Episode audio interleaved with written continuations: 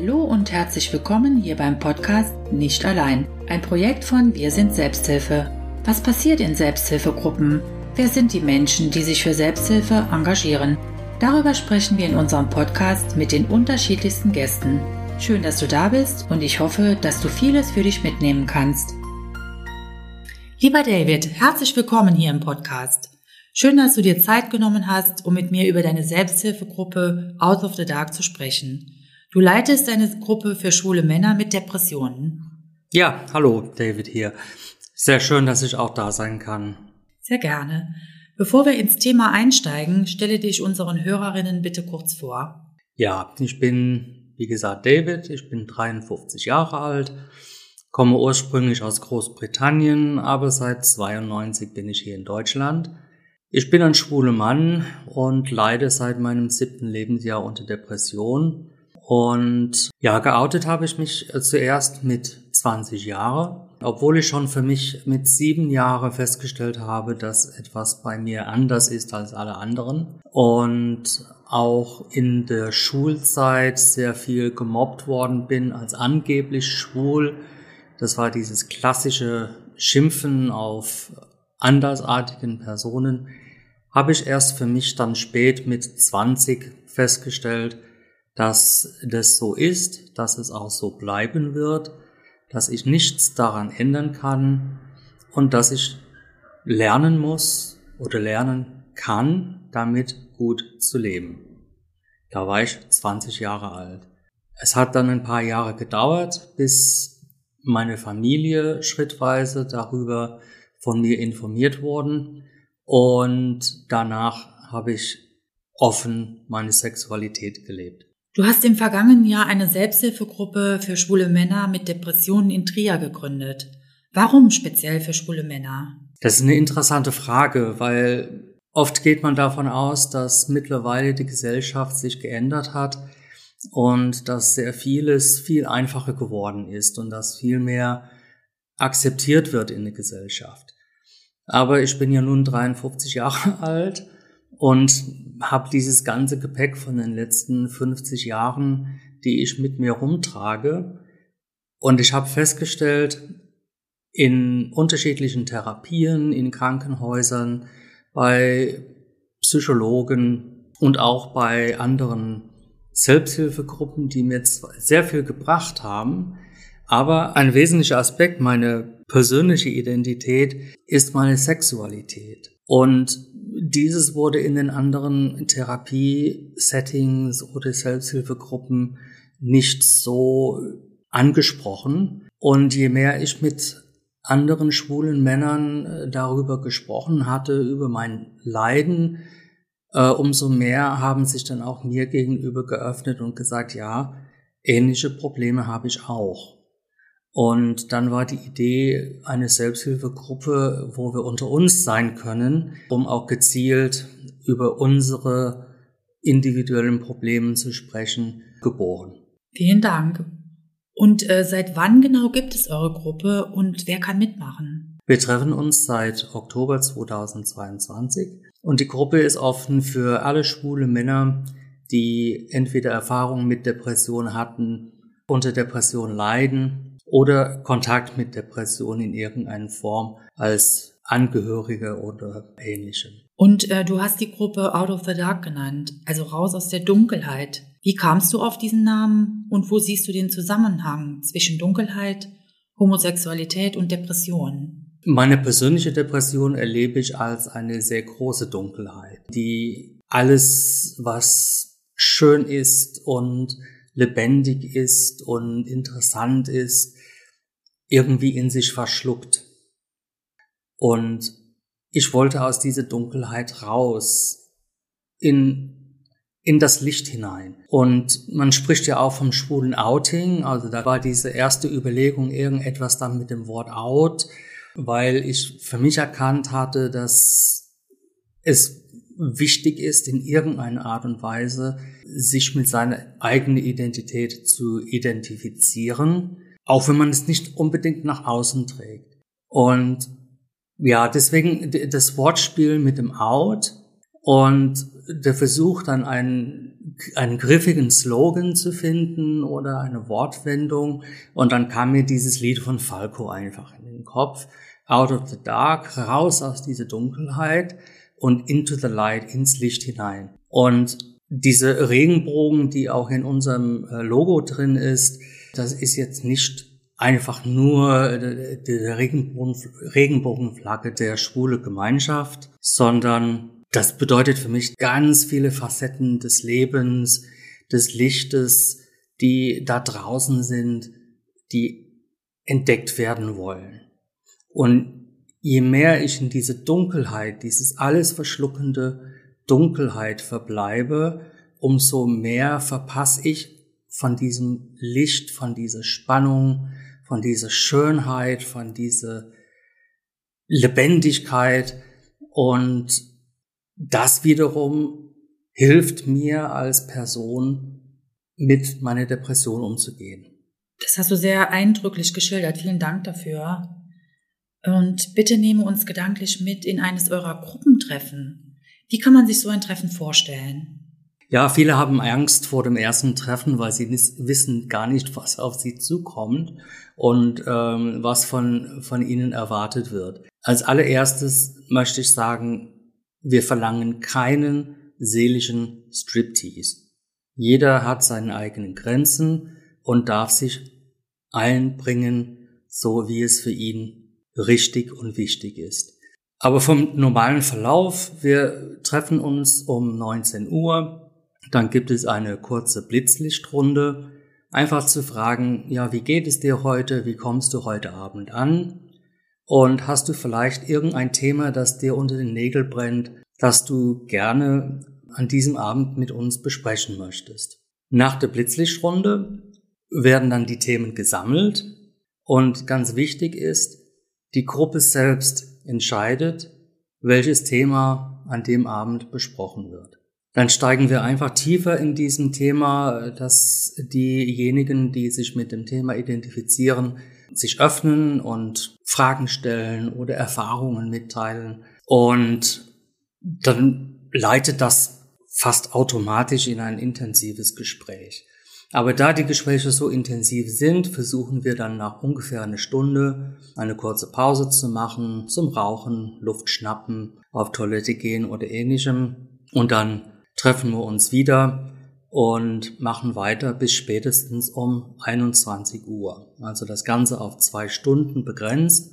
Anschließend hatten wir die Möglichkeit, uns sozial zu treffen, so dass der eine oder andere sich dann vielleicht auf eine Kleinigkeit zu essen trifft und wenn man nicht will, dann geht man einfach nach Hause. Und was sind die Hauptthemen, die Männer in eurer Gruppe bewegen? Ich würde sagen Angst und die Erfahrung von Ablehnung aus der Vergangenheit und bis in die Gegenwart. Es ist sehr viel, sehr viel Angst einfach im Raum.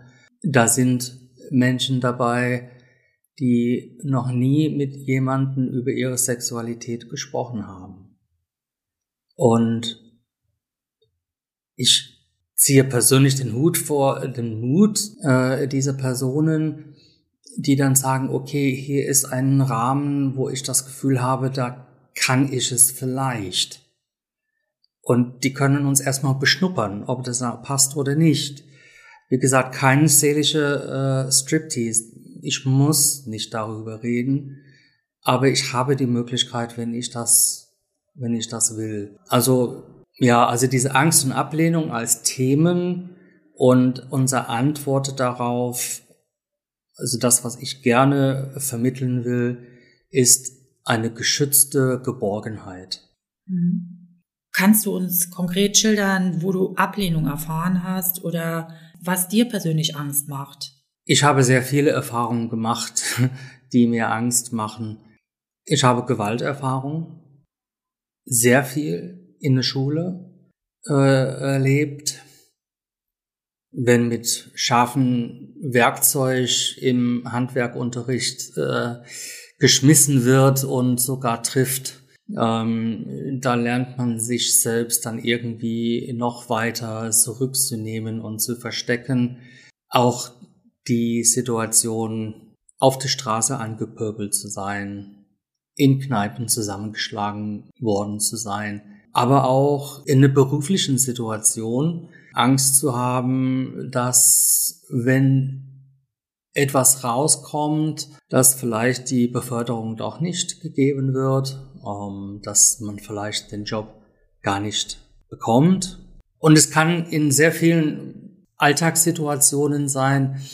Ich sage oft, mir ist lieber vor einem Saal von 400 Menschen zu sprechen, als an einem Stehtisch mit vier Personen dazu zu stoßen, wo sehr viel im ersten Moment diese oberflächlichen Fragen gestellt werden. Ach, hallo, wie heißt du, wo kommst du her, bist du verheiratet, hast du Kinder, ist für Menschen innerhalb von diesen heteronormen Gesellschaft, das sind Fragen, die völlig ohne Problem zu beantworten sind, ohne dass ich großartig etwas von mir preisgebe, was Ablehnung bedeuten könnte. Wenn ich da an stetig stehe, bist du verheiratet? Ganze Zeit lang ging das nicht, jetzt seit ein paar Jahren, ja. Hast du Kinder? Nein. Wie heißt denn deine Frau? Hm, keine weibliche Name. Da bin ich ja schon am überlegen, was gebe ich tatsächlich von mir preis und wie muss ich mich dann schützen, weil wer steht vielleicht am Nachbartisch und hört zu mit einer Verbindung zu meiner Arbeitsstelle oder zum Freundeskreis oder sonst irgendetwas. Da sind sehr viele Situationen, wo bei mir so ein, inneren Film abläuft. Permanent am Checken, wer ist da, wer ist da, wer ist da, was sage ich, was darf ich sagen, was dürfen sie wissen. Und das neben dem körperlichen Gewalt nenne ich das fast eine psychische Gewalt, die ich dann erleide. Kürzlich hatte ich sogar die Situation, äh, mein Schwager und mein Bruder die sind dann abends in eine Kneipe gewesen und haben kurz geschrieben, hast du nicht Lust dazu zu kommen? Und da muss ich mich dann innerhalb von Sekunden damit auseinandersetzen. Ja, es wäre schön, äh, mein Schwager und mein Bruder zu treffen und vielleicht ein Bierchen zu heben, aber das ist in einer Kneipe. Englische Pubs sind nicht unbedingt die nette, gemütliche Restaurantatmosphäre, äh, sondern können sehr rau und äh, laut sein. Da muss ich dann sofort abwägen, gehe ich zu den beiden und verbringe vielleicht dann einen schönen Abend mit denen oder verstecke ich mich wieder hinter meiner Angst, weil in diese sehr männliche, testosterongesteuerte Umgebung es in der Vergangenheit häufig zu körperlichen Gewalt gekommen ist. Und selbst als ich dann mir den Ruck gegeben hatte, sie tatsächlich auch dort zu treffen, da war genau dann diese gleiche Überlegung, als ich gemerkt habe, ich musste mal pinkeln. Da hatte ich dann Angst, durch die Kneipe alleine dann durchzugehen und auf Toilette zu gehen. Angst, dass ich verfolgt werde, Angst, dass auf der Toilette irgendetwas funktioniert. Also sitze ich da, bis ich mich kaum bewegen kann und die Blase so voll ist, dass ich das Gefühl habe, es platzt, weil die Angst in dem Moment einfach regiert und Überhand nimmt. Und eigentlich ging es nur darum, dass mein Schwager und mein Bruder gesagt haben, hey, es wäre schön, wenn du mitkommst. Vielen Dank. Wie hat sich dein Leben verändert, seitdem du dich mit Gleichbetroffenen austauschst? ich habe dann ein Stück weit das Gefühl äh, der Normalität gewonnen, weil seitdem ich angefangen habe, offen darüber zu reden, haben dann auch anderen äh, schwulen Bekannten und Freunden gesagt, ja, du, mir ging es ähnlich. Ich habe die gleichen Probleme, ich schluck die gleichen Tabletten, ich habe die gleichen Nebenwirkungen wie du.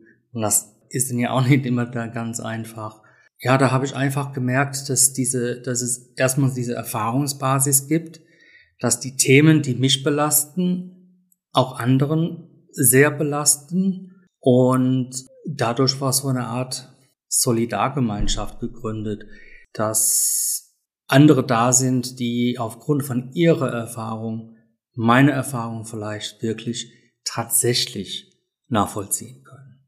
Und wie können Interessierte euch finden? Am besten geht das, äh, wenn man sich über das Schmitz-Zentrum in Trier auf der Homepage äh, einloggt und bei Gruppen nachschaut. Da sind wir out of the dark gelistet und da ist ja auch unsere E-Mail-Adresse. Und wenn jemand eine E-Mail schickt, kommt das dann direkt bei mir an und wir klären dann im weiteren Verlauf, ob wir dann miteinander erstmal dann telefonieren, bevor es dann zu einer tatsächlichen äh, Gruppenabend kommt. Aber ich möchte jetzt im Moment nicht, dass meine Telefonnummern und so weiter groß auf irgendwelchen Flyern äh, veröffentlicht wird. Ich muss auch als Gruppenleitung mich da auch etwas in Schutz nehmen. Aber über die Möglichkeit äh, des Schmitz-Zentrums geht das auch ganz gut. Oder man kann ja auch hier bei der Sekis anrufen und fragen und da kriegt man dann auch die Informationen. Genau. Und laut einer Studie des Deutschen Instituts für Wirtschaftsforschung leiden homosexuelle Menschen häufiger an Erkrankungen wie Depressionen, Angststörungen und Herzleiden. Als Grund dafür nennen die Forscher Diskriminierungserfahrungen. Wenn du als Leiter der Selbsthilfegruppe einen einzigen Wunsch äußern dürftest, welcher wäre das? Oh, wie schön. Da habe ich jetzt ein ganz klares Bild im Kopf gerade. Meine Vorstellung wäre, dass jedes Kind in der Phase, in der er oder sie beginnt, sich selbst zu entdecken und die Welt um sich herum zu entdecken, einen starken Partner oder eine Partnerin an der Seite bekommt, sei das eine echte Person oder eine imaginäre Person, die mit ihm, mit ihr jedes kleine Schritt im Leben wie so eine kleine Entdeckungsreise gestaltet. Ähm, dass man ein Grasblatt umdrehen kann, zu sehen, wie das von der einen Seite oder von der anderen aussieht und auch und das schön finden und das wahrnehmen und diesen ganzen Facetten des Lebens schön zu finden und nicht zu bewerten äh, oder abzuwerten. Und wenn das Kind das Gefühl hat, dass er anders ist als andere Kinder, dass das nicht schlimm ist, dass diese Anderssein auch sehr schön und sehr bereichernd fürs Leben ist. Also ich habe für, für mich da dieses, dieses Symbol, diese Person von einem starken, soliden Mann, den nichts umwerfen kann, der richtig geerdet ist in Leben und eine Selbstbewusstsein ausstrahlt, ob er einen Vortrag hält, ob er zu Hause kocht mit seiner Familie oder ob er bei einer Konferenz, Vortragsreihe die Türen aufschmeißt und laut ruft, kommt, lass uns tanzen und lädt ein Wiener Walzer auf. Dass einfach diese ganz viele unterschiedlichen Dinge im Leben. Manches mag meins sein, manches nicht. Aber ich darf das entscheiden, weil es mir gut tut. Und nicht, ich muss das von einer Gesellschaft oder von den Personen um mir herum vordiktiert bekommen. So dass ich Geborgenheit in mir spüre, Stärke in mir spüre und das Leben als etwas Schönes, als etwas Sinnvolles, als etwas Lustiges, als etwas Tolles wahrnehmen kann. Lieber David, ich danke dir sehr für deine Offenheit und für das Gespräch. Alles Gute für dich und die Gruppe. Vielen herzlichen Dank. Danke, David. Wir danken der IKK Südwest für die Förderung. Wenn du Fragen hast oder du dir ein Thema wünschst, über das wir hier im Podcast sprechen sollten, Schreibe uns gerne unter info at selbsthilfe-rlp.de. Tschüss, mach's gut, bis zum nächsten Mal. Ich freue mich, wenn wir uns wiederhören.